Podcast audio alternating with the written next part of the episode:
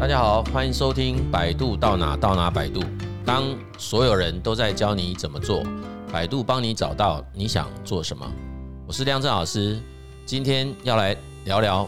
对抗焦虑、转职所需的动力与勇气。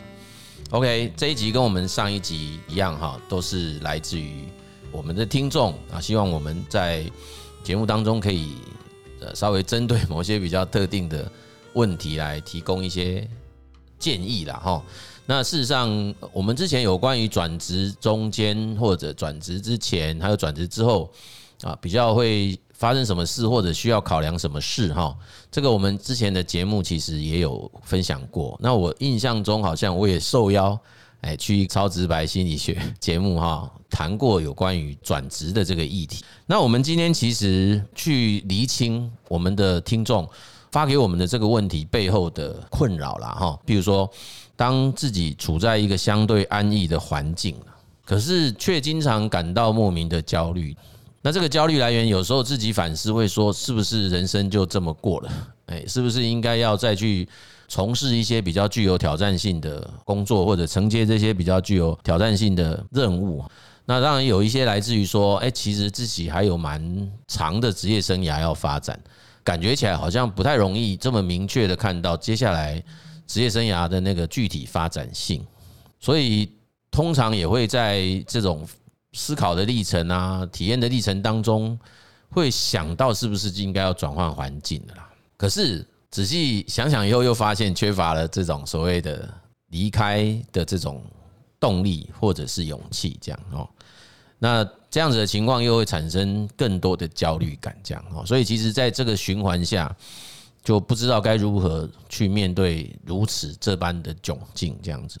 好啊，那这个题目乍听下就是在探讨所谓焦虑的这个议题啦。这一题我大概第一个脑袋瓜想起来就会说焦虑这个字嘛。啊，焦虑我们讲到 anxiety，那其实也许今天他还没有到达一个叫 disorder 的状态，order 是顺序啊，dis 就是失序哈。那这个焦虑产生这种所谓就是失序状态，这个应该还不至于啦。啊。那如果是的话，我想可能在这个节目一开头，我们就要跟大家报告一件事哈，就是假设你确定已经几乎有被诊断就是叫 disorder 了哈。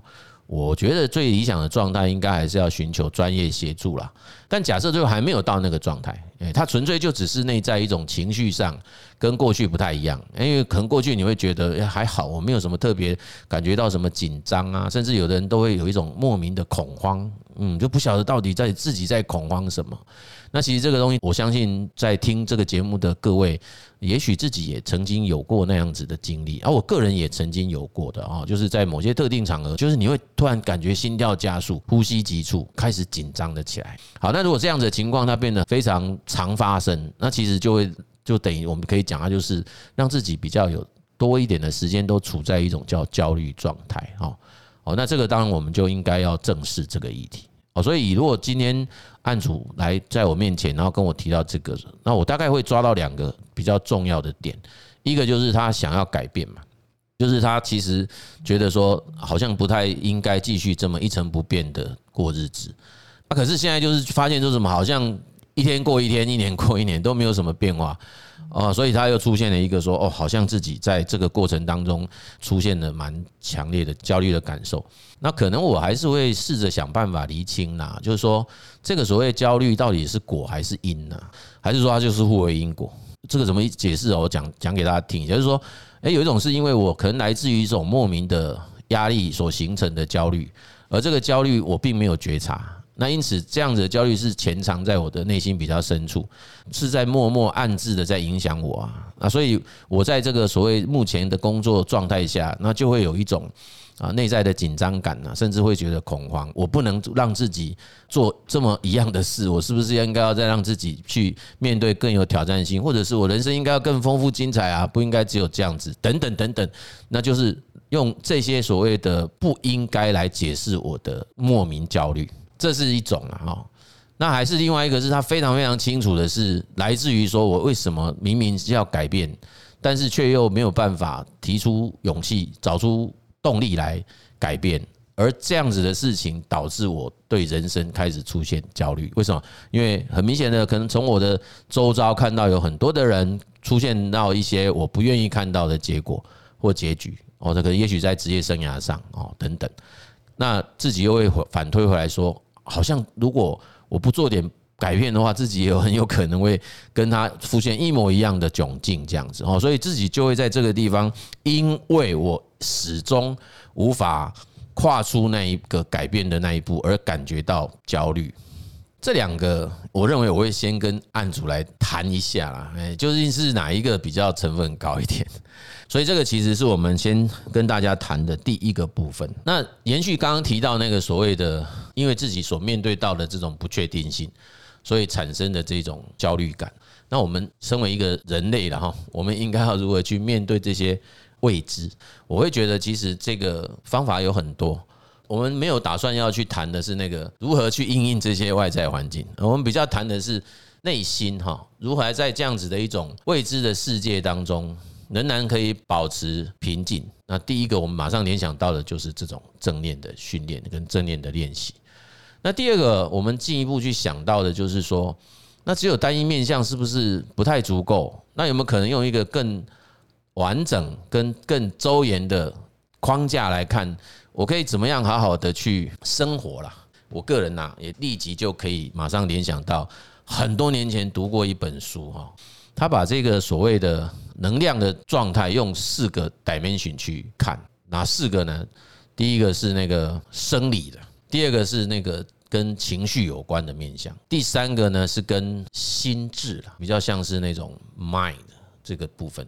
第四个是跟心灵有关的四大面相来看，然后他所提出来的一个主张就是，如果我可以在这四大面向都好好的认识以及使用它，我们通常就会让自己的四大面向都可以得到足够的关照。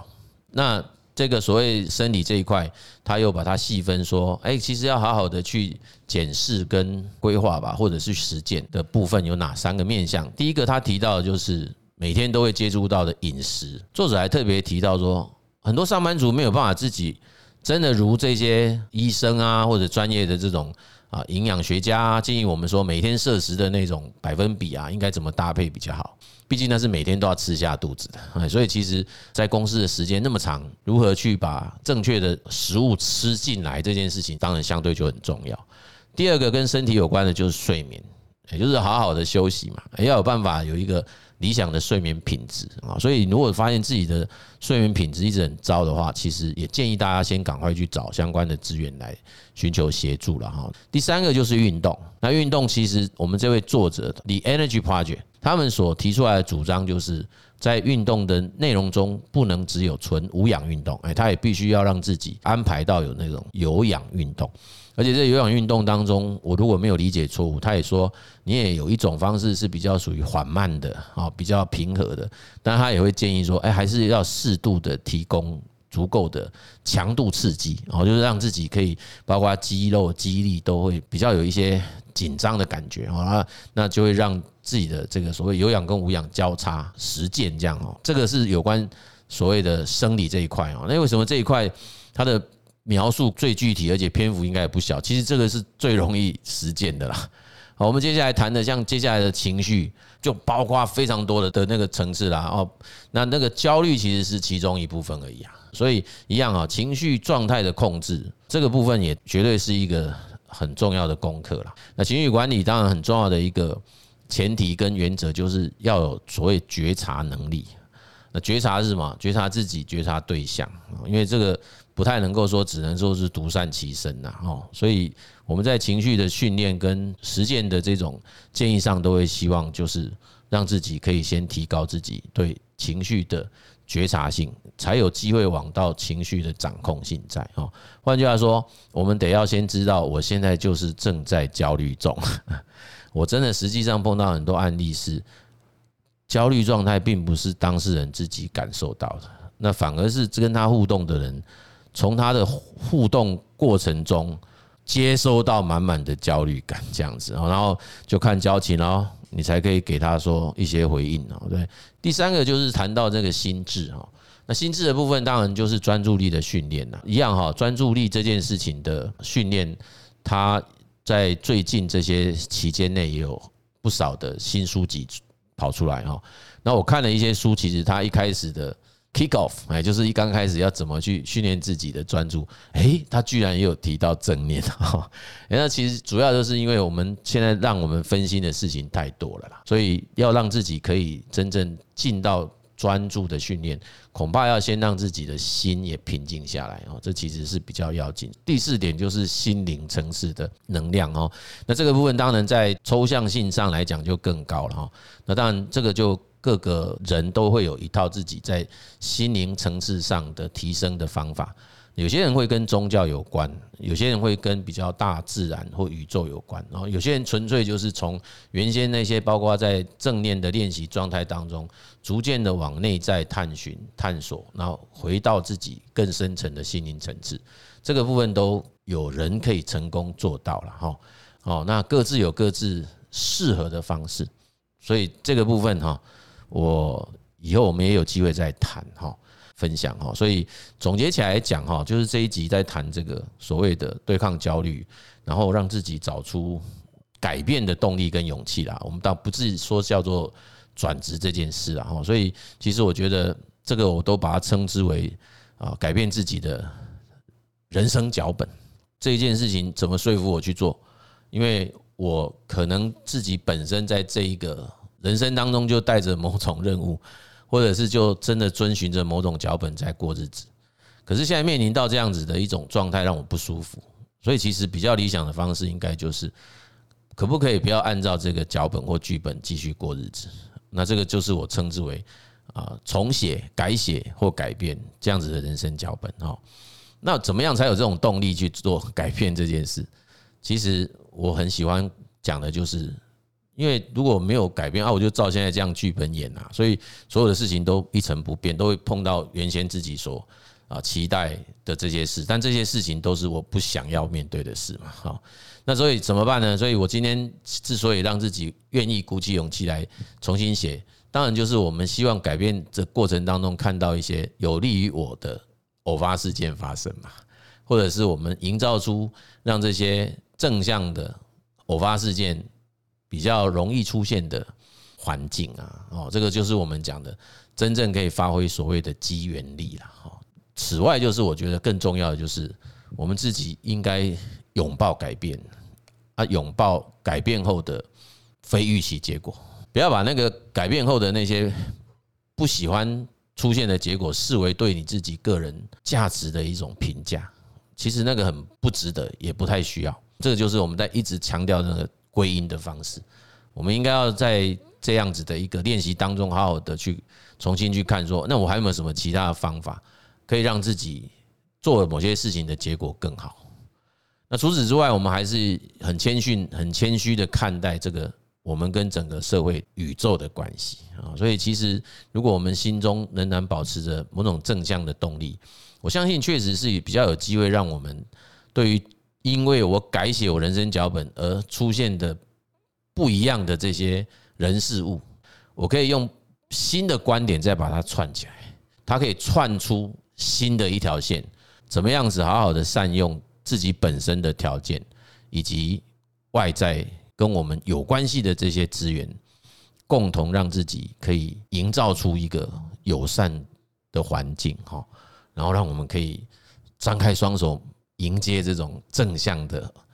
偶发事件出现在我们身边哈，所以这个其实是呃，我认为比较治本的方法了哈。不然的话，你看哦，那个谈焦虑的书这么多，好像人